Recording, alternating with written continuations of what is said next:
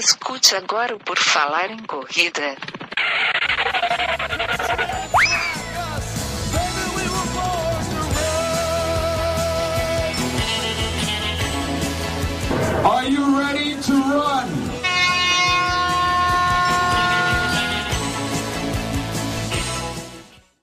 Estamos dando início agora aqui ao nosso podcast Por Falar em Corrida. Esta é a nossa edição 195. O programa de hoje vai abordar assuntos como participar de uma competição que consiste em correr um Ironman cinco vezes e coisas desse tipo. Eu sou o Enio Augusto e vou ter aqui comigo a presença de Guilherme Preto. Tudo bem, Guilherme? Começo hoje, então, meus treinamentos aí para tentar bater o recorde do, do nosso convidado num quíntuplo Ironman aí. Ah, pois é. O nosso convidado quem é? É Daniel de Oliveira, que aceitou o nosso convite para participar aqui. Seja bem-vindo, Daniel. Tudo bem? Muito obrigado, Daniel. Tudo bem? Boa noite, pessoal. Muito feliz de poder participar do programa. Pô, a gente que agradece a tua presença aqui, Daniel. E a galera que quiser, que está escutando o podcast agora e ficar com alguma dúvida sobre alguma coisa que escutou no podcast aqui, não precisa correr e pegar o bloquinho para anotar as coisas. Aqui a gente já evoluiu, então a gente publica todos os links que a gente comentar, todas as fotos, todas as referências que a gente der no podcast lá no nosso site, no porfalarencorrida.com, no post da edição desse podcast que você está escutando agora. Também lá no site você vai encontrar as nossas redes sociais, a gente tem o Facebook, o Twitter e o Instagram. E quem publica sua fotinha da corrida no Instagram com a hashtag Por Falar em Corrida ou com a hashtag especial de quem escuta mesmo o podcast, que é o hashtag Eu Escuto PFC, tem o seu nome lido aqui na abertura do podcast, como fizeram o João Sabino, o Cláudio Fernandes, a Bru, a Tati Rastoy, o Clebinho, Marco Aurélio Sebin, Jonathan Davi, Clóvis Demétrio, Nádia Werner, Carol Duarte, Pedro Trindade, Tom Lemes e vários outros que a gente não tem como ler todos os nomes aqui, porque já são mais de 6 mil utilizações da hashtag Por Falar em Corrida. Comente com seus amigos sobre Por Falar em Corrida, ajude a gente a divulgar o podcast e avalie o Por Falar em Corrida lá na iTunes com cinco estrelas, deixe seu comentário, assine o nosso feed. Pelo amor de Deus, nos ajude a divulgar o podcast Por Falar em Corrida, Enio. Nos ajudem. Inclusive, podem ir no padrim.com.br barra por falar em corrida e conhecer o nosso projeto.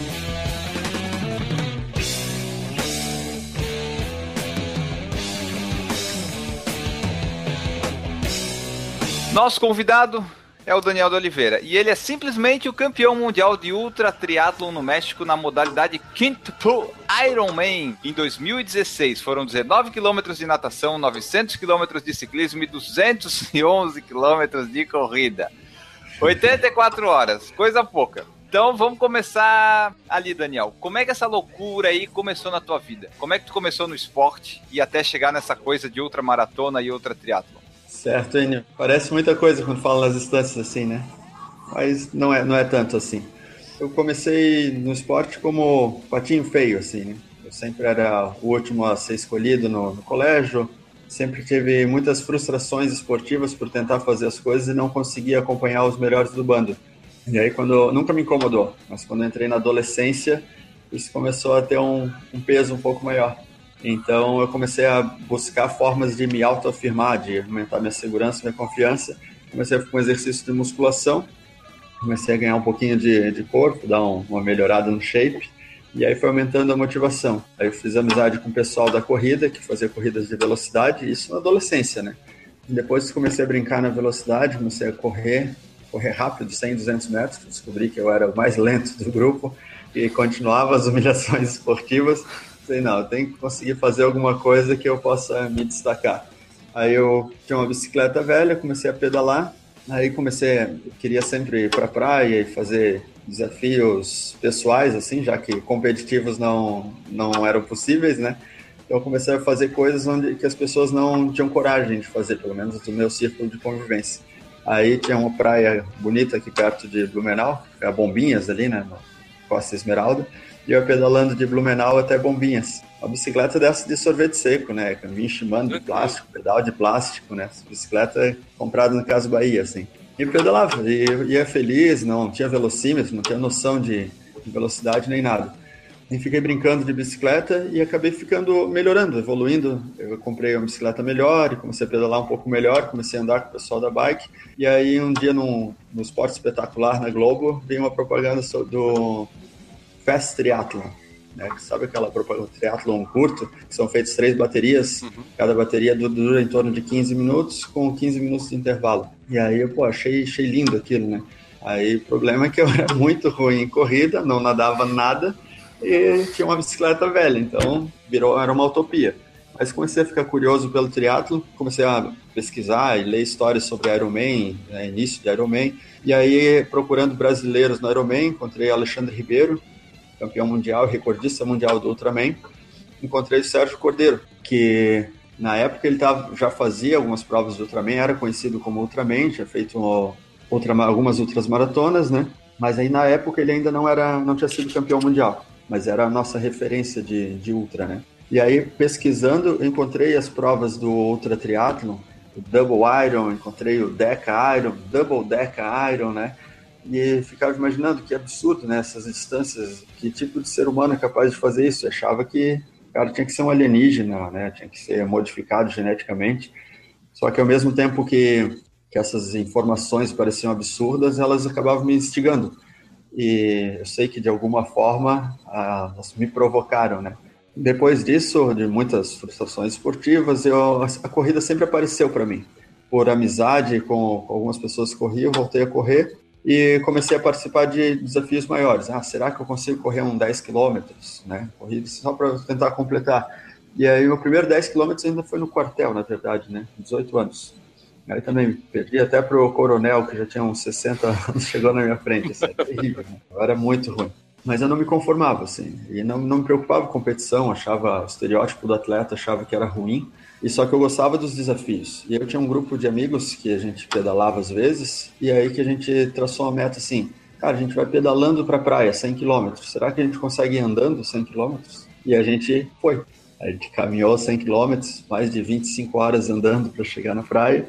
E isso acabou virando um ritual. Todo ano a gente fazia isso, caminhar 100 km. E aí a gente ficou com aquela ideia: imagina correr essa distância. Não, correr é impossível. Não, correr não dá, não, não é possível. E aí os anos passaram e tudo mais. Entrei na faculdade, estava estudando educação física, fazendo estágio na academia, e me aparece uma aluna com o livro do Dean Karnazes. Esse, hum. é o livro mais popular agora entre os corredores, né? O Ultramaratonista, explodiu em 2007, 2008 aqui no Brasil. E aí, quando eu li a história desse cara, descobri que ele era um cara que começou a correr com uns 30 anos e conseguiu conciliar trabalho, família e treino e ter sucesso na corrida, eu pensei, poxa, é possível? Então é isso que eu quero para mim. Exatamente 10 semanas quando eu fechei o livro, eu nunca tinha ouvido falar de gente que tinha corrido mais de 100 km, né? Ele foi a primeira vez. Quando eu fechei o livro, exatamente 10 semanas depois, eu corri meu primeiro 100 km, que foi o percurso de Blumenau até Bombinhas. Deu 106 quilômetros, na verdade, né? Medido com bicicleta, né? Com o velocímetro da bicicleta. Naquela época eu não pensava em GPS ainda. E o mais bizarro é que não foi difícil. Foi extremamente natural, assim. Dez semanas de treino, dois meses e meio. E quando cheguei na praia, aí o meu irmão e minha mãe me acompanharam de carro, né? E quando a gente chegou, a gente foi para uma pousada.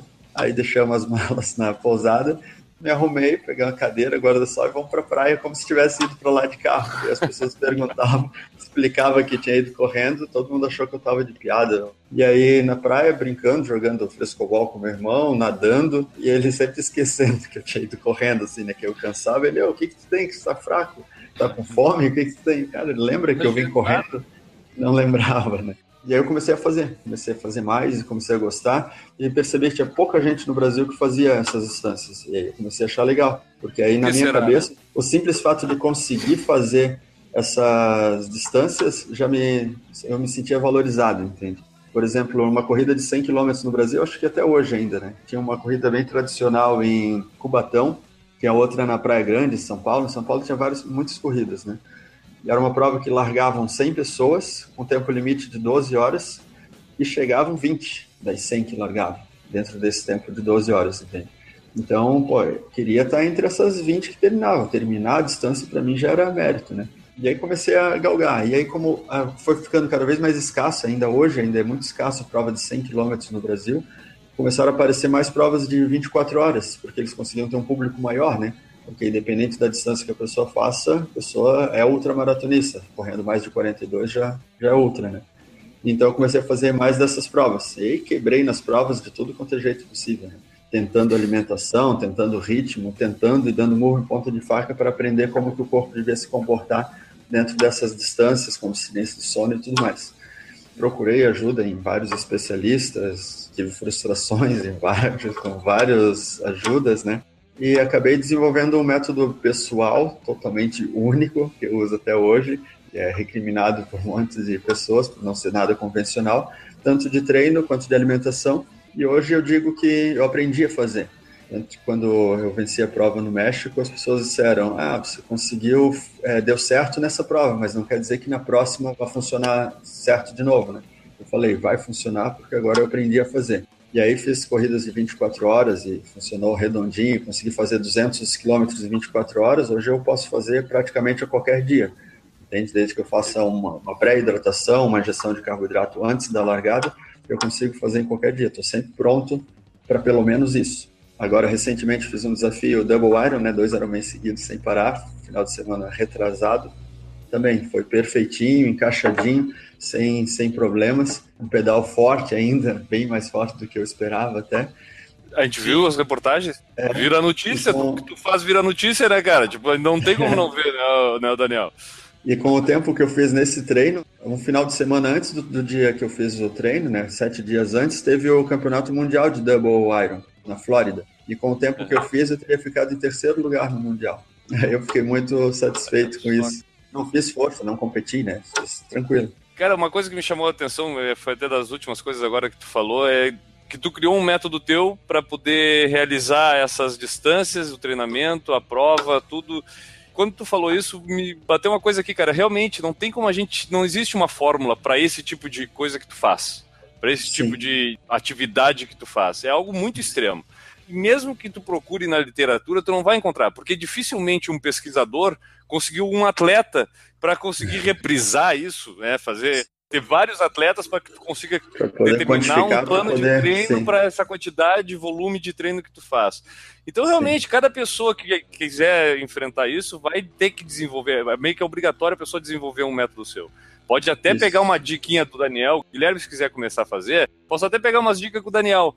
Mas eu, olha, Daniel, dificilmente vai dar 100% do que tu faz, vai servir para mim, vai servir para o Enio, porque, cara, é, é um, algo muito extremo, né, Daniel? Sim, e é muito específico, né?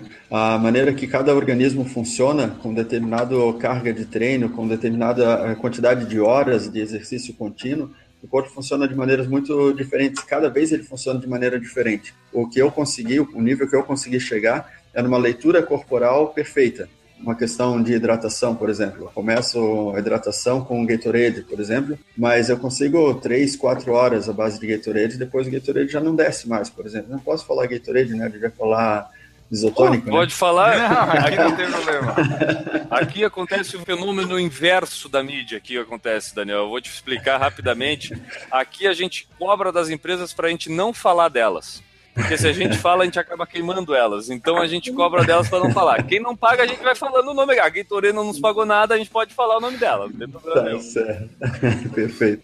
Então eu tomo, começo com isotônico durante determinadas horas, depois eu preciso, sei lá, de um refrigerante, alguma bebida doce, né? Ou um chocolate. Chocolate é muito recriminado, né? mas funciona para mim. E depois de algumas horas não funciona mais nada com gosto. Eu tenho que limpar o meu organismo com água até clarear a urina de novo para poder começar a fazer o ciclo de injeção de carboidrato e eletrólitos de novo. E isso é uma coisa que eu tive que aprender com o tempo.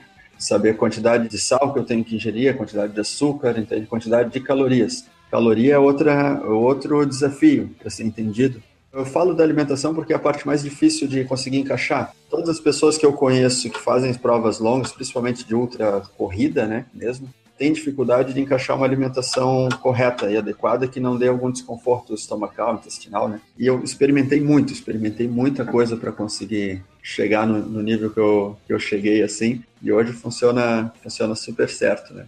Voltando um pouco para a competição que tu venceu lá no México, conta um pouquinho para a gente da prova em específico, como ela é, onde que ela acontece, quais as dificuldades dela, o que que tu enfrentou lá, como foi a tua vitória?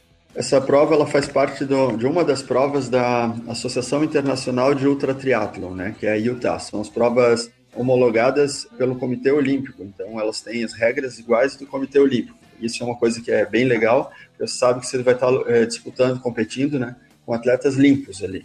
Por exemplo, se a gente vai no, no Ironman aqui, tu não sabe com quem está competindo, mesmo ainda mais na categoria amador, né? Não tem a menor ideia.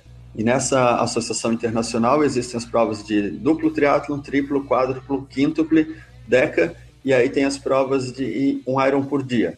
Mas o meu interesse é sempre pelas provas contínuas, né? Onde somam as distâncias e fazem de uma vez só. E a modalidade que eu fiz foi a de quíntuplo Ironman, que era a distância somada de cinco Ironmans seguidos, sem intervalos comerciais. No momento em que tu fala isso, a gente não tem o que falar, Daniel. No momento em que. Ah, o cara vai fazer o quê? Ah, o Man, não, vai fazer cinco. Ah, então ele vai dormir entre um dia e outro, imagina. Não! O diabo vai direto! é, e vai fazendo força ainda, direto e fazendo força. Foi uma prova, para mim, foi a prova mais perfeita que eu fiz até hoje, né? Prova redondinha, né? Praticamente nada fugiu do controle, consegui entrar num estado de espírito e mente de plenitude. Eu não sou um bom nadador, né? Eu sou esforçado dentro d'água. Na natação, nos 19 quilômetros, que era acontecer dentro de uma piscina de 25 metros, pense, 25 metros para dar 19 quilômetros. Eu fiz o melhor nado da, da minha vida, consegui o ritmo de 2 minutos cada 100 metros. Quem nada periodicamente sabe que isso não é um nado muito bom, mas que não é qualquer um que consegue fazer aí nadar 3 quilômetros assim, por exemplo, fazer a natação do Ironman em 1 hora e 15, aí você já, já começa a dar uma nivelada. E aí passar para 10 quilômetros nesse ritmo, chegar a 19 nesse ritmo, é um nado muito bom. E eu consegui isso graças a um estado de plenitude que eu atingi dentro d'água, depois do pânico de saber que a minha bagagem tinha sido extraviada e eu ia ter que largar sem meus equipamentos para a prova. Não tinha tênis, Caramba. não tinha touca, óculos, não tinha roupa de borracha e nem as bicicletas, né? Nada. E aí, quando e... a gente, na noite que antecedia a prova, que a gente contactou o aeroporto a última vez perguntando o horário que as bagagens chegariam, disseram que elas não chegariam até amanhecer do dia da uhum. prova. Eu me vesti de uma calma absurda, entendendo que tudo que eu precisava para realizar a prova estava comigo, que era eu. Claro. Então, o organizador da prova me prestou um macaquinho, né, para eu poder nadar de lycra mesmo, né, não, não de natação. Aí, quando cheguei na prova, estava pronto para nadar assim, sem toucas, óculos, nada, e cair na água desse jeito. Aí, quando os adversários me viram, se sensibilizaram, e me emprestou a touca, me emprestou óculos e me emprestou uma roupa de borracha. E eu caí na água desse jeito. E eu tive muita dificuldade nos treinos da natação, que treinei no inverno aqui, cheguei a entrar em hipotermia em alguns treinos no mar, assim, passei bastante dificuldade, tinha bastante problema para nadar no mar. E aí quando chegou lá eu vi que a água da piscina era morna, aí eu olhei para minha esposa e falei, eu vou vencer. isso foi isso foi foi muito muito bom assim. Aí eu dei uma volta antes da largada, né? Dei uma volta na piscina, fiz 50 metros e aí eu fiquei extremamente calmo e quando deu a largada da, da prova, parecia que eu comecei a me mover em câmera lenta. A minha percepção dos meu, meus movimentos era em câmera lenta. Eu tinha noção de cada gesto que eu fazia com a mão, tracionando água, arrastando, empurrando a água, deslizando, sentia tudo o que acontecia de forma extremamente detalhada. E aí não pensava em tempo, não contava voltas, não fazia nada. Só cada movimento. Pensava uma abraçada, mais uma abraçada, e uma de cada vez, totalmente presente no momento. Com duas ou três horas de prova, minha esposa, eu paro para tomar um isotônico na borda da piscina. E a minha esposa diz: Dani, você está em terceiro. Aí eu tomei isotônico, continuei nadando e fiquei pensando: terceiro deve ser de trás para frente, né? Deve ser o antepenúltimo, eu pensava, né? Não tinha a menor ideia. E aí, depois, mais algumas horas, parei de novo e ela falou: Dani, você está duas voltas atrás do segundo. E eu não conseguia assimilar isso, né? Que podia estar tá tão bem. E depois, quando eu vi os vídeos desse nado, eu estava nadando com muita fúria, eu estava fazendo força o tempo todo, só que na minha cabeça era extremamente tranquilo. Tanto que quando eu saí de dentro d'água para fazer a transição, fiz uma transição de seis minutos, né? Da, da bike para o pedal, seis minutos. Eu estava com o corpo totalmente relaxado e tranquilo, parecia que não tinha feito nada. E tudo era muito engraçado para mim, parecia que era um sonho, um universo paralelo. Quanto tempo deu de natação? Deu 6 horas e 40. Uh, 6 horas, 6 horas e 40. E 40 Numa piscina de 25 metros, tu falou? Isso, isso mesmo. E, é pior o cara fazer uma maratona numa esteira. É pior. Eu acho que é cinco vezes é, pior. É por aí, cara. É bem essa comparação mesmo. É igual correr na esteira, é igual pedalar no spinning. Para mim, a piscina é a mesma comparação. Assim. Eu não, não gosto de nadar nada por obrigação mesmo. E aí, Depois de bike... 6 horas e 40 de natação, veio a bicicleta. Veio a bicicleta. Aí o, o organizador me emprestou a bicicleta dele, que era uma bicicleta, não era uma bike, né? então não era do meu tamanho, fiquei todo desajeitado em cima da bicicleta. E eu fiz um, mais ou menos uns 30 quilômetros com essa bicicleta até que chegaram as minhas bikes. E detalhe que a minha bike principal era uma bike fixa. Vocês sabem o que é uma bike fixa? Ela não tem relação, né? Ela não tem a. Isso. Sem a marchas, freio, freio, freio de pé. Freio para trás. E aí eu coloquei um freio de segurança que tem que ter para passar no, no check-in da bike tem que ter o freio, senão eles não deixam você largar, né? E a bike que eu treinei, e eu usei essa bike porque é uma bike que devolve para você o gosto de andar de bicicleta que a gente tem quando é criança, sabe? Quando você ganha a tua primeira bicicleta, você não quer sair de cima dela, aquela paixão por estar pedalando, a bike fixa ela devolve isso. E eu precisava me sentir feliz em cima da bicicleta, não podia me sentir condenado a pedalar. Uhum. Por isso eu optei pela bike fixa. E porque também o organizador anunciou no, no site da prova que o percurso era 97% plano. Então, com a bike fixa, você embala e mantém o embalo, mantém o giro. Então, eu pensei, 97% plano, não tem problema. Só que não era 97% plano, era 60%, 60% plano. O detalhe é que eram 127 voltas de 7 km e 100 metros. Meu Deus. 127 voltas. É dentro de um parque. Entende? A volta do parque era 7 km e 100. Como é que são essas Foi? contagens dessas voltas, cara? Tanto da piscina quanto quem da conta? pista. É, quem conta? Como é que te avisam quando tu fica sabendo que volta que tu tá? Na piscina tem um fiscal para cada atleta contando as voltas. Um fiscal fica cuidando, cuidou só de mim, no caso, e eu tinha três staffs, e os staffs também conferindo a contagem o tempo todo, né? E eu ainda usando o relógio GPS, por exemplo, né? E no ciclismo é, é, é chip, né? Igual de corrida mesmo. Tem um sensor, você passa com o chip e vai contando as voltas. O sensor está medido 7 km e 100 e vai contabilizando as voltas, né? Mas o teu controle, Meu controle era os staffs, tu... os staffs que faziam, né? Cadernetinha, ah. anotando uma volta, tempo tal, duas voltas. Tem uma rabisqueira aí de, de números aí para conferir. E nessas voltas tinha uma subida de mais ou menos uns 300 metros, que tinha que subir a 10 por hora. Para aquela subida que você sobe torcendo o guidão. Você puxa com tudo, não tem como subir sentado, você é obrigado a subir em pé e torcer o guidão. 300 metros, 10 por hora, que é quebrando. E aí, na bike fix, ela tem um, um revés que nas descidas você é obrigado a pedalar. Então, você não pode relaxar na descida. E fazer isso durante 100 km não tem problema nenhum. Só que depois começa a fazer falta, falta esse relaxamento. Então eu fiz, acabei fazendo 400 km com a bike fixa. Depois eu troquei pela bike contra relógio, que é a bike da minha esposa, né? Aí isso eu gosto de contar também, porque as pessoas adoram falar do bike fit, né, que é, que é feito. Eu tenho 1,82m, então uma bike recomendada para mim por um bike fit seria uma, um quadro 56. E a bike da minha esposa é um quadro 49, perfeito para mim. e é perfeito mesmo, assim, eu subo nela, fico perfeitamente encaixado, eu só aumentei a altura do cilindro e era, e era isso. E era muito, muito gostoso de estar com essa bike, poder depois deslizar na descida de novo, e aí fez muita diferença. Só, só recapitulando as colocações, né? Eu saí da água em terceiro lugar, saiu o espanhol em primeiro, saiu uma hora na minha frente. Em segundo saiu o alemão, saiu 30 minutos na minha frente. Depois eu saí. Então eu fui para o ciclismo sabendo que eu tinha que caçar esses dois, né? O espanhol era muito gente boa, assim, foi o mais receptivo, né, no jantar, de, no almoço de apresentação dos atletas. E na prova o cara virou um gladiador, assim, né? Com ódio no, no olhar, assim. Quando eu peguei a minha bike, né? Que é bike fixa, e eu fui para cima dos caras pensando, agora eu vou caçar esses dois. A minha meta era chegar, né, chegar no espanhol, né?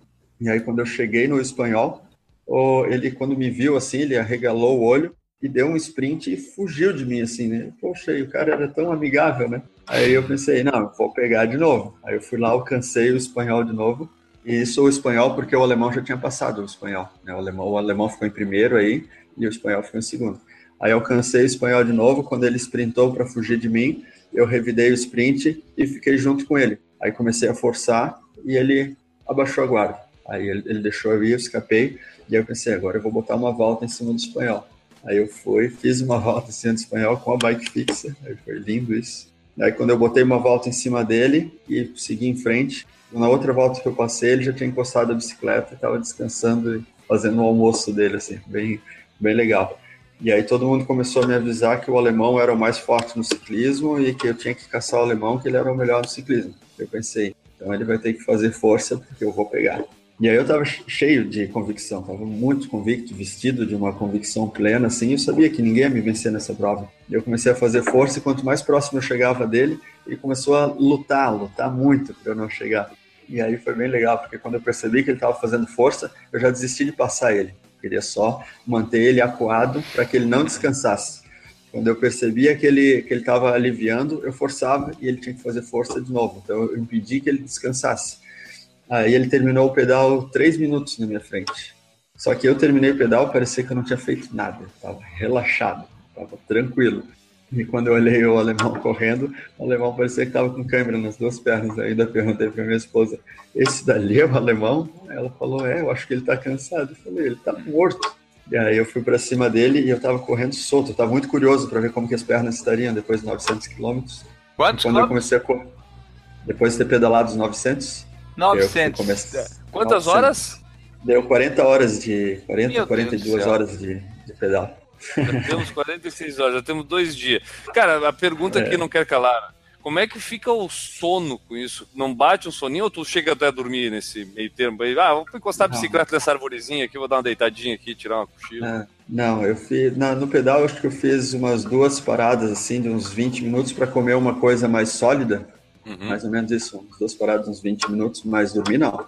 E porque eu tava caçando, né? E quando você tá caçando, você não pode baixar a guarda. E aí, quando começou a, a corrida, aí eu larguei para correr preocupado, assim, cara, será que a perna vai estar travada? Como é que vai estar a perna? E aí tinha uma menina de uma revista de lá que veio, queria correr comigo para me entrevistar enquanto corria. E eu falando com ela e controlando o passo. Pensava, corre devagar, vai, larga devagar, larga devagar. Quando eu olho no relógio, assim, tinha corrido uns 500 metros com ela, eu estava correndo a 4,50. E assim, Nossa. controlando, vai devagar, devagar, devagar. Muito engraçado. Aí ela não conseguia mais correr do meu lado. Uma sensação gigantesca. Mas aí sempre apreensivo, porque eu sabia que isso não podia durar a prova inteira, né? Isso tu tava três minutos ainda atrás do, do alemão, né? Atrás do alemão, isso. E a minha ideia era não passar ele tão cedo, né? Era deixar ele, deixar ele continuar fazendo força, não queria passar ele logo de cara. Aí minha esposa começou a correr junto comigo e a esposa do alemão começou a chamar o organizador e dizer que eu tinha que ser penalizado porque não podia staff, não podia staff, só que no regulamento dizia que podia staff, sim, né? E aí fez um escândalo, assim, aí o organizador veio e falou, ah, melhor não correr junto só para evitar algum inconveniente. Aí eu fiquei irritado, né? Aí eu falei, ah, tá bom, então, se querem briga, então vamos brigar. aí o alemão tava quase um quilômetro na minha frente, aí eu comecei a forçar a passada, foi, botei um 4 por mil, a corrida eram 100 voltas de 2 km e 100, para dar 211. E aí, quando o alemão fez a volta nesse 2 e 100, quando ele virou, eu tava grudado na frente dele. Ele abriu um olho, assim, parecia que tinha visto um fantasma, assim. Aí eu cumprimentei ele, dei uns passos do lado dele, assim, e aí eu abri. Aí eu pensei, agora eu vou botar a volta em cima do alemão. E aí eu comecei a botar a volta em cima, em cima dele. Passei a maratona para 4 horas. Meu Deus. Viu, ele? E aí abriu um sol, deu 37 graus, saiu nos jornais. Calor atípico em Lyon, no México. Nunca tinha dado um calor tão forte naquela data. Pensei, ah, tinha que ser, né? Para coroar o negócio, tem que ser assim mesmo. E aí começou, o alemão começou a passar mal. Aí ele já estava querendo baixar a guarda. Tive que ir lá ensinar para a mulher dele como resfriar o corpo do alemão para ele poder continuar correndo, porque eu queria que ele viesse para cima, né? Para que exigisse que eu me, continuasse me esforçando, porque se você fica sozinho, você acaba amolecendo, né? Então eu precisava da competitividade dele. Tem Oi? muita desistência, cara. Tem muita desistência né? nesse momento assim que tu tá falando aí já do meio pro final da parte da corrida. O que que tu vê de atletas assim participando ainda? Ou é só tu e o alemão mesmo? Como é que era o Nesse- ambiente ali? O terceiro colocado, no caso, que aí o espanhol ele foi parando, parou para dormir e acabou, ficou por último na prova, assim, né? Acho que ele foi em penúltimo. O Guilherme perguntou dos concluintes, eu fiquei com isso na cabeça. É, não tem muitos competidores, né? Num quinto Blue Iron Man. 13. Ah, é, 13. tá. Eu tinha 12 adversários. Faz sentido não ter muito. É, sim. É o que eu falei até em relação à pesquisa, e até me lembrei da palavra replicar, né? Tu não consegue replicar isso a ponto de Não fazer tem, um- uma, uma Sim. pesquisa científica, porque tu vai fazer a pesquisa científica com 13 pessoas. E aí não, não- vai dar amostragem, entendeu? Tipo, tem então como, não tem como não tem. definir parâmetros de treino, alimentação e tudo. É, é, é empírico. O cara tem que fazer o que É. o Daniel tava falando pra gente. É isso mesmo. E o legal é que eu era o mais jovem, né, do- dos corredores, porque os caras que fazem essas provas, eles todos têm mais de 40, 45 anos, né? O alemão, que era tão forte, tem 50 anos. Claro que você olha para esses caras, parecia que eu e o alemão tinha a mesma idade, assim, era revoltante.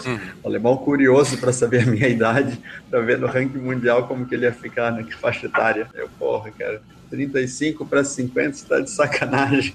Muito engraçado, fiquei bravo com o alemão. E aí o alemão ressuscitou, né, tá, sentiu o calor, ressuscitou e continuou brigando. E ele ficou brigando comigo, tentando vencer, porque ele foi para vencer a prova, né? Ele foi- brigou até 75 horas de prova, ele ainda estava querendo vencer. Aí com 75 horas, ele passei por ele, ele bateu no meu ombro, falou que eu era o campeão. Aí eu relaxei.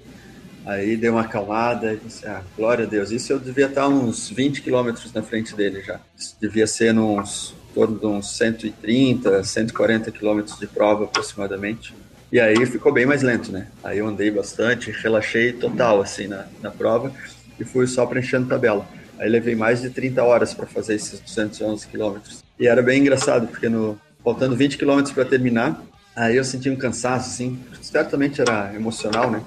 Aí estava bem destruído, parecia que não dava mais, para correr a 7 por mil estava muito pesado. Aí tinha um argentino que estava fazendo a prova de um por dia, começou a correr do meu lado e começou a me ajudar assim a, a não deixar eu caminhar ou parar. E aí parecia que tinha acabado, parecia que eu não tinha mais energia para oferecer. Dor muscular, tudo, pareceu tudo de uma vez só, faltando 20 quilômetros, estava lá com 190 quilômetros de corrida. E quando faltava 4 quilômetros para terminar, aí caiu a ficha. Cara, eu sou campeão mundial, cara. Acabou a prova, sou campeão mundial. A perna soltou, a respiração ficou tranquila, eu comecei a correr a 4,30, o argentino fazendo força para me acompanhar, mandando eu ficar calmo. Eu, cara, sou campeão mundial, eu sou campeão mundial. Aí eu lembrei que a gente tinha bandeira ali, que ia fazer uma chegada bonita com a bandeira do Brasil, assim. Eu falei, não, então eu vou segurar no último quilômetro para chegar inteiro e conseguir falar com o pessoal ainda. Aí dei uma segurada, assim, a 6 por mil, terminei a, a prova. Quando eu pisei na linha de chegada, até então eu nunca tinha pensado em Deca Ironman, até então.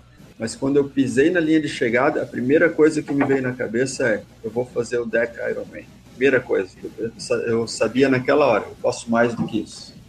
Aí foi Ah, fantástico. que doença!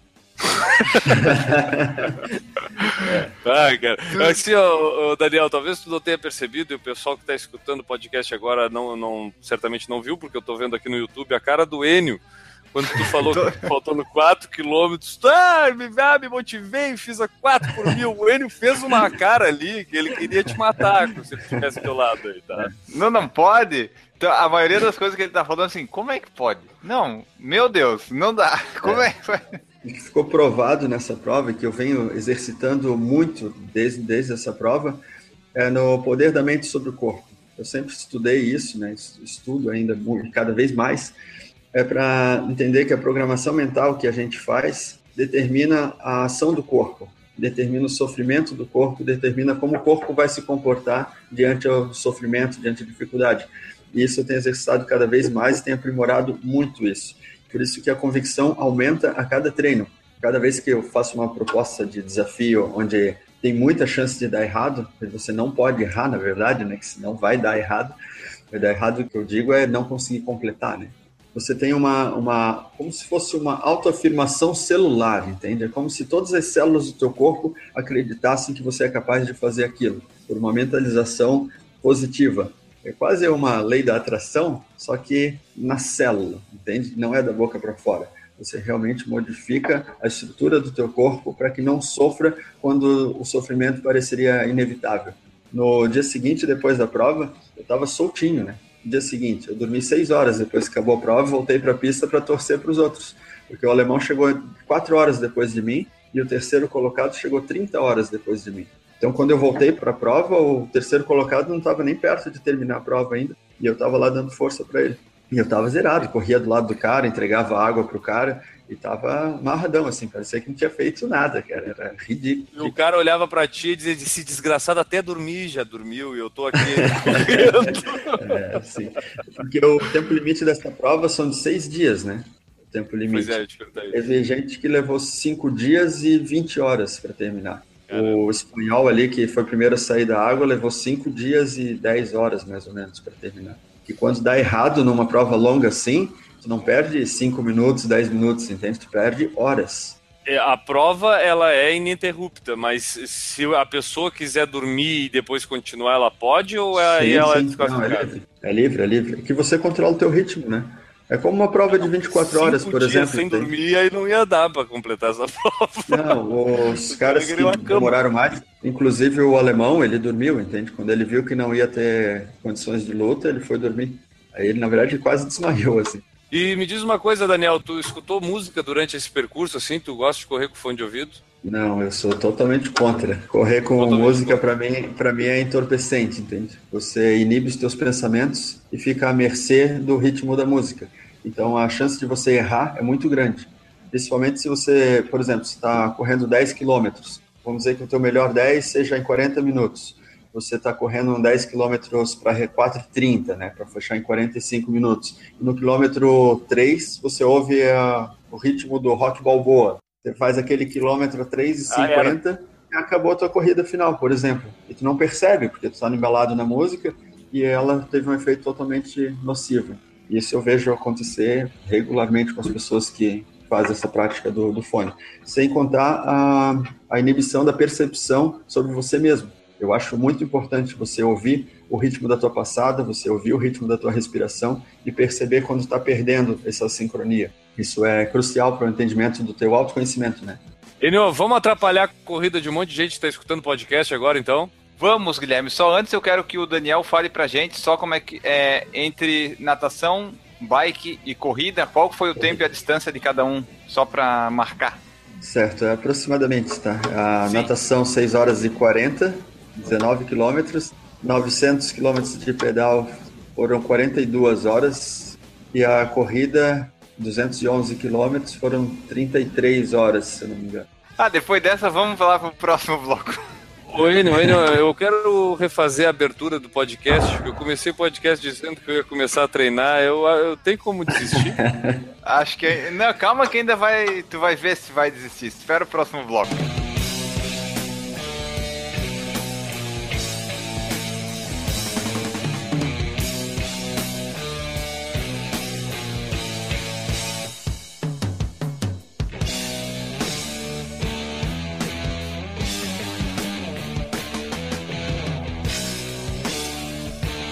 Voltamos aqui para o bloco final aqui de encerramento. Agora a gente vai trazer as perguntas que os nossos ouvintes fazem no Instagram, YouTube, enfim. A gente traz aqui. E uma delas é do Anderson Silva, que pergunta o seguinte: qual que é a carga de treino semanal? E aí tu já pode falar um pouco pra gente como é que é normalmente a tua semana de treinos assim, que deve ser bem tranquila, né? Junto com o teu dia a dia, com a família, com o trabalho, enfim. O treino para o quíntuple foi um treinamento bem atípico, né? Eu fiz três meses de treinamento específico, onde os volumes foram mais exagerados, com exceção da natação, porque para o treino do quíntuple eu não nadei em piscina, né? Não fiz nenhum treino em piscina, no mar no final de semana. E aí o treino mais longo que eu fiz de natação foi de 5 quilômetros. Então era basicamente, eu nadava de 5 a 7 quilômetros por semana, nada. Se vai comparar qualquer atleta que faz travessias, por exemplo, distância de 3 a 5 quilômetros, os caras nadam três vezes a distância que vão competir. Eu nadei um terço do que, do que eu fui competir. No ciclismo, eu pedalei muito, me dediquei bastante no ciclismo. Pedalava entre 600 e 800 quilômetros por semana.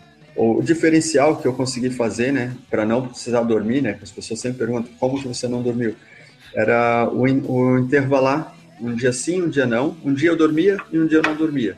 Então eu ficava 40 horas acordado e dormia 6. 40 horas acordado e dormia 6. E isso foram nas três últimas semanas de treino.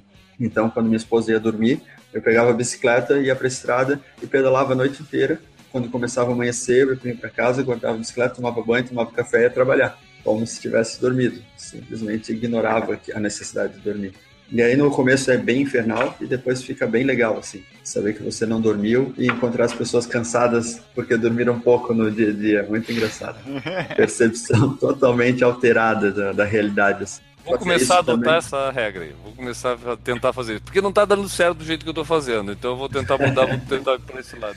Eu nunca vi ninguém treinar desse jeito, né? Foi um negócio que eu inventei, que eu acreditei que ia dar certo. Eu fui experimentando no, nos dias, percebendo quanto sequela eu ficava. E quando eu percebi que eu não perdia rendimento nos dias que eu estava sem, sem dormir, eu continuei fazendo. Deu super certo. Né? E de corrida, eu corria entre 150 e 200 km por semana.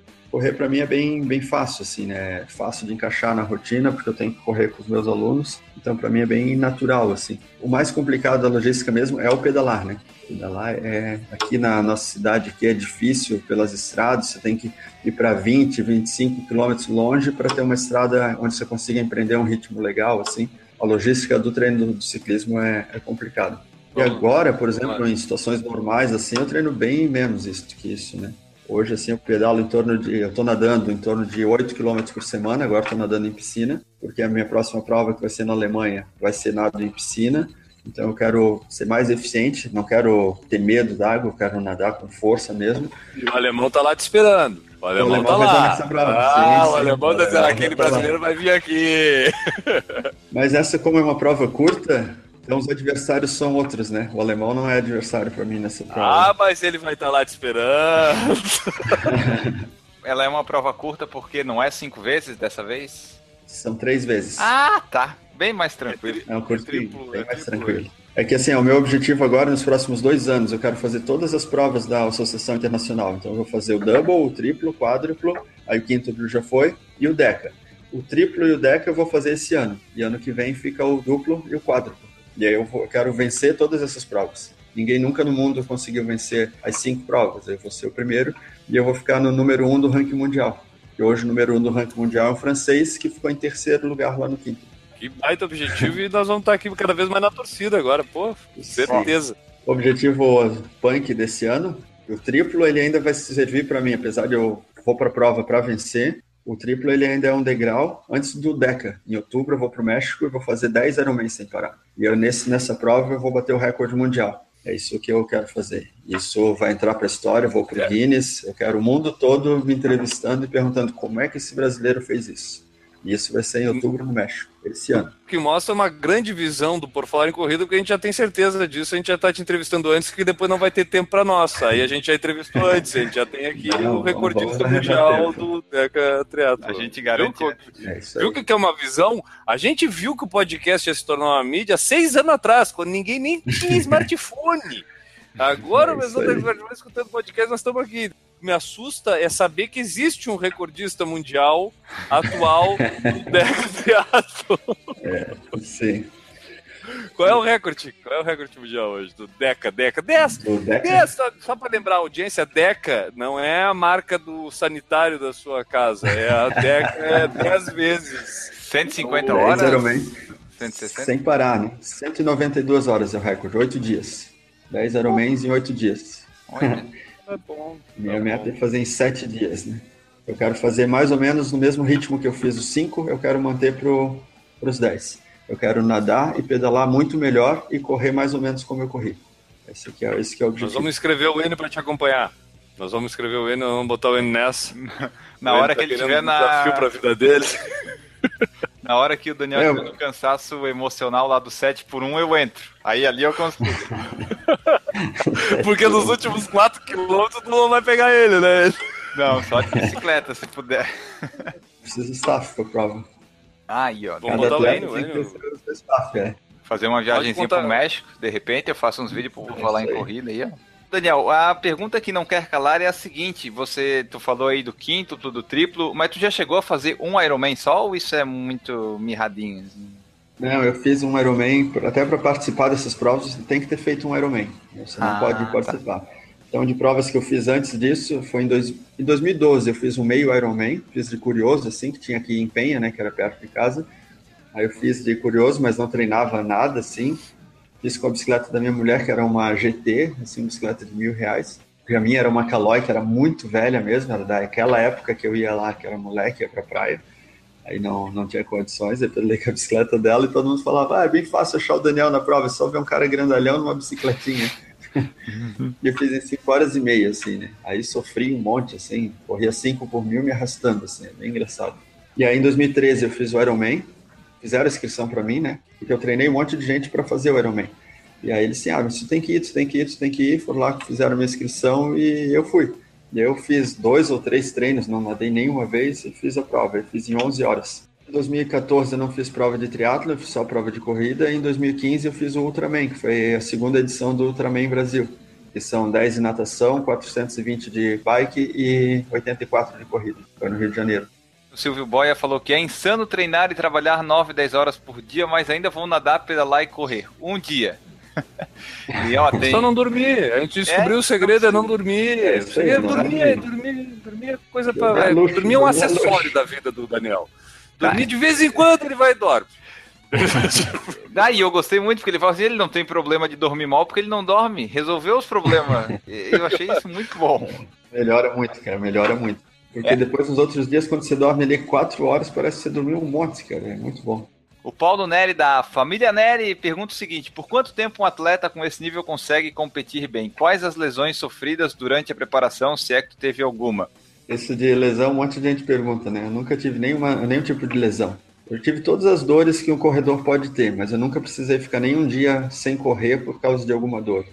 Nunca me machuquei sobre a idade, sobre a longevidade, isso é o que mais me atrai na, na ultra distância. Já me atraía na ultra maratona e me atrai mais ainda na no ultra triatlo. Lá na prova tinha um, um, francês com 68 anos competindo. 68 anos. Ele foi o sétimo a cruzar a linha de chegada. Que 68. responsabilidade. Como é que o cara isso? Muita gente ficou com dó dele na corrida, que ele começou a correr torto assim, e aí até eu, me senti bobo depois, né? Porque no meio da corrida eu via ele correndo torto, me perguntava se ele precisava de ajuda, se estava tudo bem. Ele respondeu: "Eu tô bem. E você, como é que tá?" Simples assim. Tá todo mundo no mesmo barco, entende? Todo mundo no mesmo barco.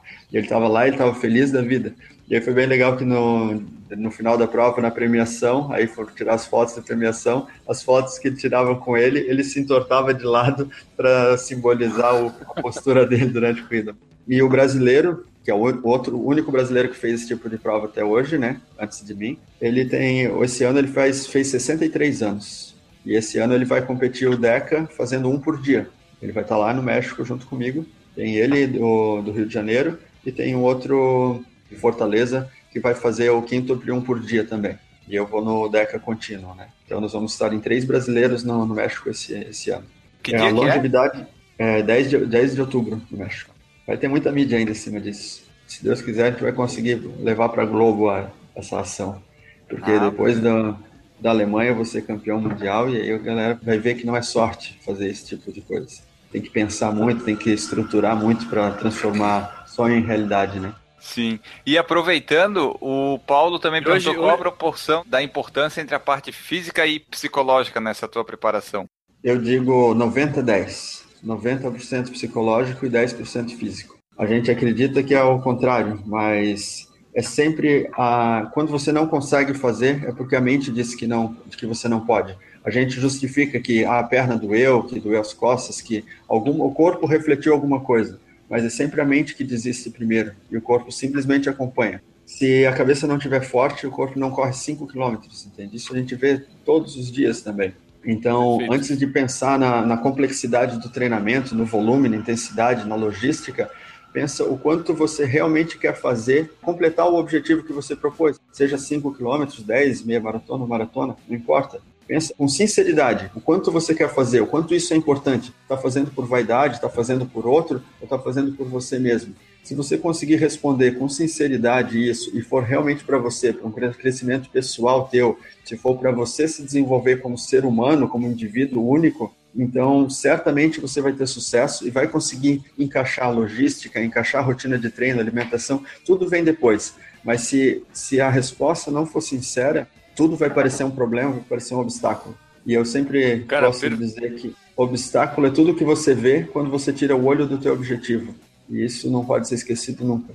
Perfeito, cara. Pô, é, a gente faz um podcast e acho que muitas para escutar esse tipo de depoimento que tu acabou de dar. A gente já trouxe outros convidados aqui e uma coisa que é meio re repetida é esse sentimento de que, pô, cara, se é isso que tu quer mesmo, tu vai dar um jeito de fazer. Exato. O percurso todo é tudo um caminho, é uma consequência da tua decisão de isso é minha prioridade. A gente entrevistou aqui o Fly Wagner, ele falou isso, uma coisa que me marcou bastante em todos esses podcasts aqui. Quando aquilo é tua prioridade, tu acha tempo para fazer. Se tu dá, não, agora eu tô cansado, tô preferindo descansar. Então, beleza, tua prioridade agora é descansar. Então não coloca outra coisa no lugar disso, né? Tipo, é, quando a tua prioridade é de verdade, é sincera, como tu usou a palavra sincero, tu vai conseguir. Entendeu? Tu vai atrás. E eu quero aproveitar para te perguntar uma coisa assim, dentro desses 90% que é cabeça, que é mente, o quanto aí tá coragem? Quanto por cento desses 90% é coragem? Porque tem que ter coragem. Sim. A coragem ela tem que ser presente porque o medo é presente. As pessoas sempre falam, ah, você é um cara que não tem medo de nada. Eu tenho medo de tudo, né? Eu, eu sempre estou com medo e eu quero continuar com medo, porque sempre que você tiver com medo, você vai estar alerta, você vai estar prestando atenção para não cometer erros. Quando você disser que você não sente medo, então agora o perigo é iminente, porque cedo ou tarde você vai deslizar, você vai errar. Então o medo sempre vai ser o teu amigo, porque sem o medo você nunca vai poder manifestar a coragem entende? Só que você nunca pode se curvar para o medo e achar que o medo é maior do que a tua vontade. Quando o medo é maior que a vontade, acabou. Eu vejo pessoas paralisadas de medo. O pior medo é o medo de errar, entende? O medo do fracasso. Porque a pessoa tem tanto medo que ela já erra antes de tentar. Medo que a pessoa, muitas vezes, ela, nem ela percebe que ela está tendo aquele medo porque ela acha, ela acha justificativa para o comportamento que está tendo, comportamento estático. Ela acha que é segurança. E aí não percebe, porque ninguém quer dizer que está com medo, que não consegue agir porque tem medo, né? É doloroso falar isso. Antes de ter sucesso agora na, nas outras, pô, eu quebrei a cara um milhão de vezes. Quebrei muito. Eu, eu falhei na maior, na maior parte das corridas que eu fiz, eu não consegui completar. Eu errei muito entende? Aí as pessoas veem agora, ah, o Daniel é de aço, o Daniel não sente dor. Cara, eu sinto tudo. Se hoje eu consigo fazer certo, é porque eu tive que errar muito. E se eu tivesse errado tivesse desistido, ou tivesse achado que isso não era para mim, como eu vi um milhão de pessoas me dizer que era loucura, que isso não ia levar a lugar nenhum, entende? Eu não, não estaria aqui.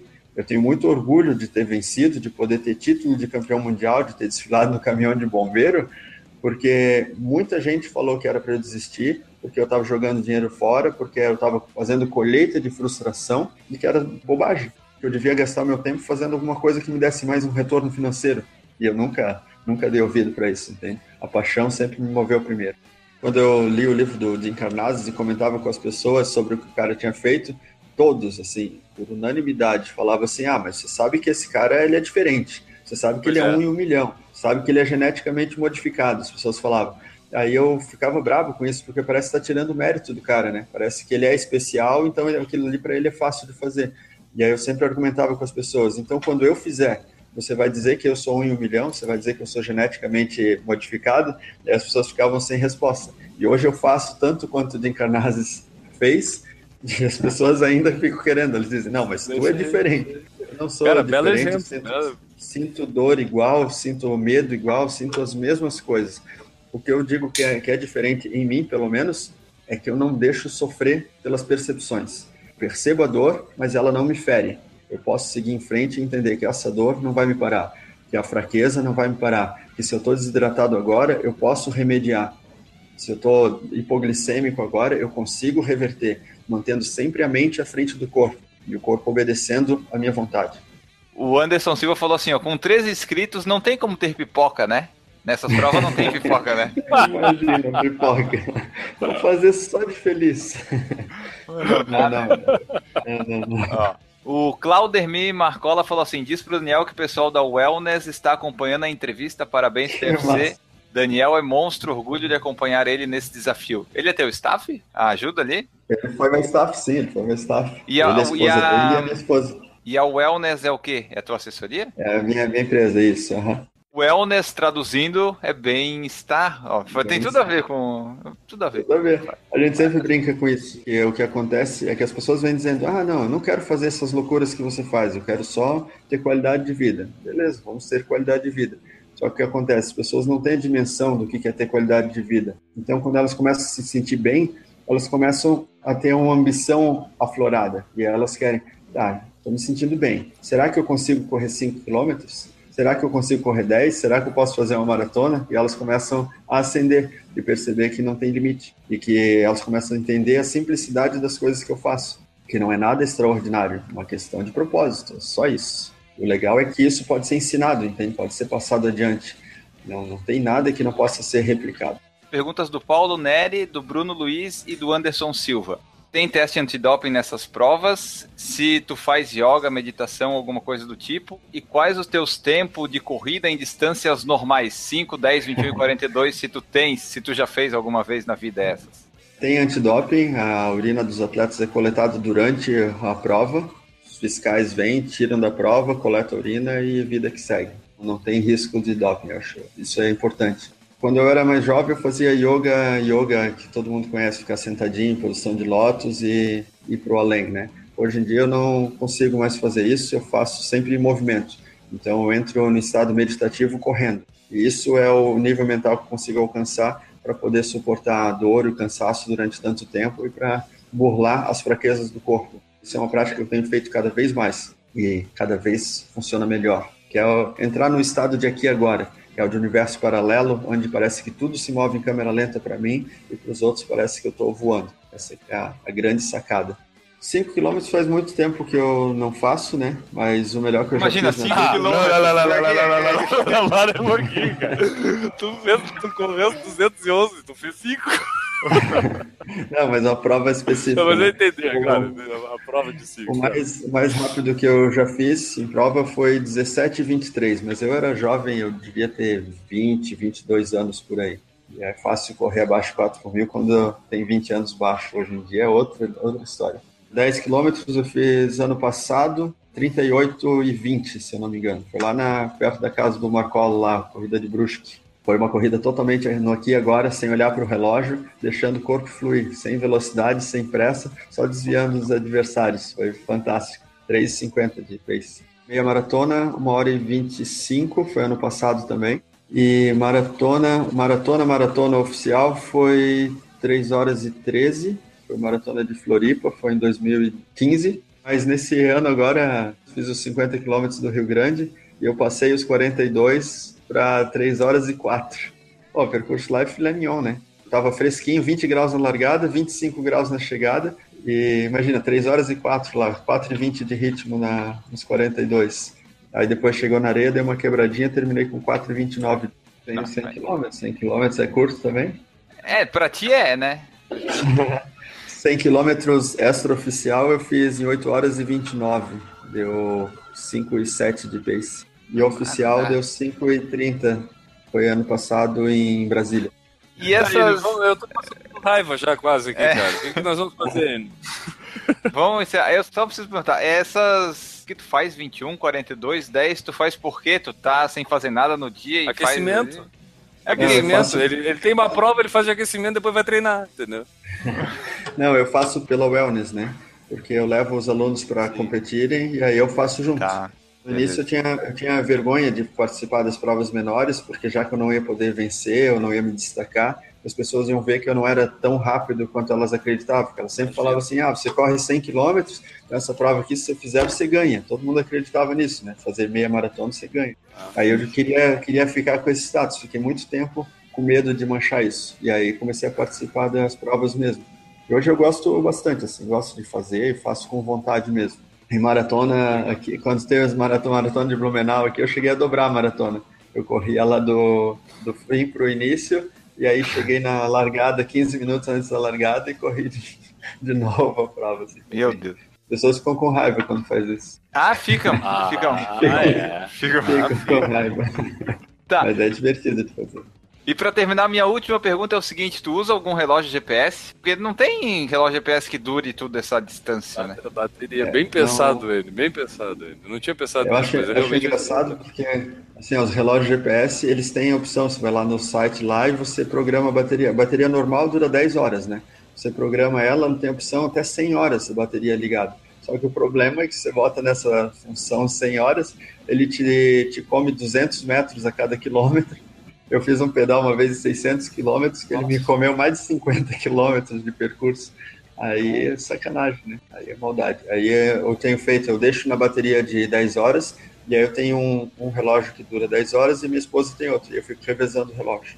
Vamos só pedir pro Daniel, antes de terminar, falar um pouco mais da wellness aí. Tu dá treinamento, como é que faz, o pessoal faz para te encontrar, para saber um pouco mais aí do teu, ah, dos teus legal, métodos, o que, que tu pode ajudar o pessoal que quer fazer essas distâncias meio malucas aí. Eu não aconselho é. muito, eu ia tentar, mas agora me deu uma dorzinha aqui, ele não vai dar para tentar. É, e daí fala pra gente onde é que o pessoal pode encontrar nas redes sociais, encontrar o wellness, falar ah, se tu tá, tá é, negócio de patrocínio, essas coisas, apoiadores. Legal. É, a Wellness fica em Blumenau, bem no centro de Blumenau, perto do Shopping Neumarkt, fica a 500 metros antes do Shopping Neumarkt. É uma clínica de, é, a gente inaugurou como clínica de treinamento funcional. Só que a gente acabou evoluindo e hoje a gente é mais visto como clínica de corrida do que de treinamento funcional. E a gente transformou o treinamento funcional numa ferramenta para desenvolver o autoconhecimento dos indivíduos. Então, as pessoas não treinam com a finalidade de fazer o exercício físico em si. O exercício físico serve para desenvolver o estado de consciência do indivíduo. Então, as pessoas, onde eu falei, né, que as pessoas entram procurando qualidade de vida, querendo emagrecer ou querendo ganhar massa muscular, e de repente encontram algo muito maior, que encontram a si mesmo, e descobrem um propósito de vida na sua existência e que podem fazer coisas muito maiores. Não necessariamente correndo, entende? Mas realizar feitos de abrir negócios próprios ou de buscar concurso público ou evoluir na, na empresa ou coisas de vários níveis diferentes. Ah, e o telefone, pode mandar o telefone? Claro, pode, cara, pode, tudo que tu quiser. O que tu quiser passar de contato, para o ah. pessoal entrar em contato contigo aí, pode falar. Que legal. Eu, assim, eu sempre, é, quando pareço ter oportunidade de, de mídia, eu sempre digo que, por exemplo, eu falo muita coisa sobre autoconhecimento e as pessoas nunca entendem direito o que eu estou querendo dizer. Se alguém quiser se aprofundar mais entender melhor, pode me procurar sem, sem constrangimento nenhum, que eu respondo todo mundo. Eu posso demorar um pouquinho para responder, mas eu respondo todo mundo. Pode me procurar no, no WhatsApp mesmo, pelo 988-550929. Pode mandar o WhatsApp lá que eu vou responder. O código é 47, né? E da Wellness, então, é 3237-2558. E no Facebook é, tem Clinical Wellness, né? Pode procurar Clinical Wellness que vai aparecer direto. E aí são todas as atividades relacionadas ao wellness mesmo. E para me procurar, tem a minha página de atleta, que é Daniel Ultra Triathlon, ou Daniel de Oliveira, que é pessoal, né? Estou precisando de patrocínio, quero, quero patrocínio. Eu nunca, nunca pedi patrocínio e nesse ano eu estou querendo mesmo, porque eu vou vencer, eu vou vencer tanto na Alemanha quanto no, no México. E eu quero um patrocínio não só para me ajudar financeiramente, mas para ajudar a divulgar o feito. Divulgar a nível é, não só nacional, como internacional. Porque os atletas de ultradistância são muito bem vistos, principalmente na Europa. Os melhores atletas do mundo são os europeus. E a gente tem um atleta no, no país capaz de desbancar esses caras ou de competir de igual para igual, é um orgulho muito grande. Deveria ser um orgulho muito grande para o país inteiro e qualquer patrocinador que se vincular, principalmente marcas internacionais, vão estar muito bem representados no exterior. Isso é um, é um negócio que vai me ajudar, mas ajuda o país inteiro e ajuda a marca que estiver me apoiando. Pode entrar em contato pela, pela página, por esses telefones que eu passei. E tem várias cotas de patrocínio diferentes, com objetivos diferentes, com exibições diferentes de patrocínio. E outra forma de patrocínio que eu faço, eu sou palestrante também, e graças a Deus está aparecendo cada vez mais oportunidades de palestra, mais pessoas querendo me ouvir, bem feliz com isso. E também podem me contactar pelos mesmos telefones. E se de repente não, não querem fazer patrocínio mensal ou querem ajudar de alguma coisa, de alguma forma, me contratem como patrocínio, como palestra. Eu faço uma palestra na empresa, independente do número. Aceito a sugestão do direcionamento do tema, consigo adequar minha palestra para temas diversos. E a gente pode inspirar muita gente a sair da inércia e buscar um algo mais dentro do dia a dia, independente do segmento que a pessoa viva. Passados os contatos, vamos finalizar aqui com o Daniel. Esperamos que vocês tenham gostado, assim como a gente gostou bastante da entrevista. Daniel, no finalzinho aqui, quando a gente se despede dos convidados, a gente diz para eles mandarem um abraço, aquele abraço de chegada depois de uma corrida de 5 ou 10 quilômetros, né? No teu caso é depois de um Deca Ultra Triathlon, né? Para quem que tu manda um abraço aí e muito obrigado por aceitar o nosso convite e participar aqui do podcast e que tu tenha muito sucesso aí nos próximos desafios. Eu que agradeço a oportunidade. Gostei bastante, muito, muito bom e acho que vai ser bem rico para poder compartilhar com, com, muitas pessoas. O abraço principal, o abraço e agradecimento sempre para minha esposa, que sempre me, me apoia em tudo e aceita as minhas loucuras com sanidade, né? E apesar de me apoiar, sempre me mantém com o pé no chão, me ajuda. Vamos, vamos a... dizer o nome dela, né? Para o pessoal saber quem é a, a verdadeira guerreira dessa história. Sim, verdade. A Carolina Pierre. E sempre a, a, minha família também, minha mãe, meu pai e meu irmão, que também sempre me apoiaram desde o início, né? Meu irmão que tinha que ficar sem dormir para poder ir de carro me acompanhando, que sempre odiava fazer isso. e a minha mãe que muitas vezes dizia assim, chega, né, Dani, já fez bastante, né, pode descansar agora. E sempre agradeço a toda a equipe da Wellness que sempre fica torcendo por mim, mandando mensagem de apoio também que eu sempre lembro da, do pessoal e lembro da dificuldade que eles têm nos desafios pessoais deles. E quando eu me pego tendo desafios iguais, eu entendo que todos nós somos iguais, temos as mesmas dificuldades, que somos humanos e que isso é, é a maior beleza de tudo, né? Apesar de todos termos especiais, somos todos iguais. E ele, só para terminar aqui, cara, a gente tem aquela hashtag específica de cada edição, quando o pessoal utiliza ela, a gente depois fala que o pessoal. E quando utilizou. a gente lembra, né? Porque teve edição que a gente não colocou ela. é, a edição passada a gente não votou porque estava tão legal, a gente esqueceu. Aí essa a gente não esqueceu aqui porque tá legal, mas eu quero fazer uma homenagem ao guerreiro dessa equipe do Por Falar em Corrida, que é o Enio, que sempre valorizou essa expressão de ser guerreiro. E aí a gente quer dar, fazer uma homenagem ao Daniel e ao Enio, hashtag Daniel Guerreiro PFC, você usa e a gente vai ler que você leu, usou a foto aqui no Por Falar em Corrida.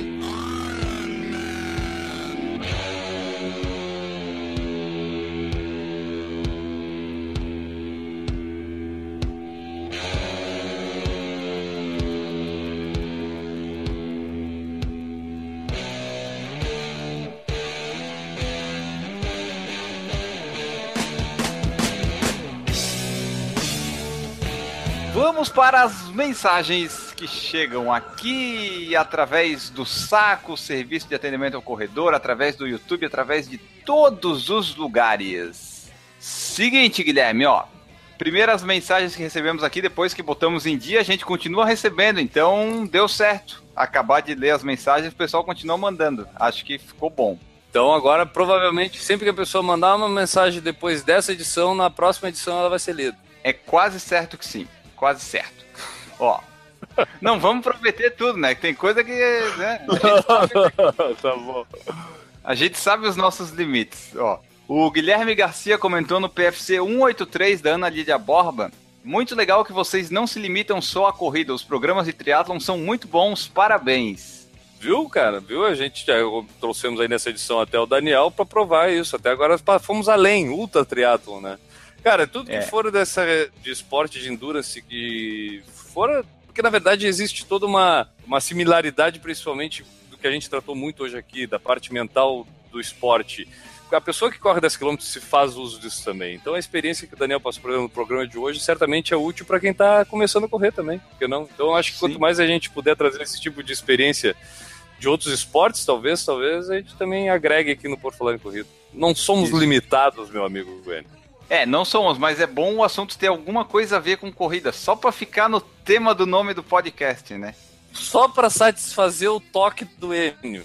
Claro. Ah, porque assim, ó, o, o, a gente fala do triatlon, tem 33% de corrida, beleza? É a parte menor, mas tem uma parte de corrida. Só para não fugir muito, né? Outra mensagem que chegou foi também do Guilherme Garcia, ele comentou no mesmo dia dois podcasts é assim que é bom. Comentem lá. O Guilherme Garcia é assíduo comentador das nossas edições. Ele falou assim, ó, no PFC 192 do El Cruce de los Andes, que nós falamos com a Jeane Garlet, que ela participou lá. Ele fala assim: Parabéns pelo programa. El Cruce e Maratona de Nova York são meus dois sonhos na corrida. Ouvir o podcast deu ainda mais vontade.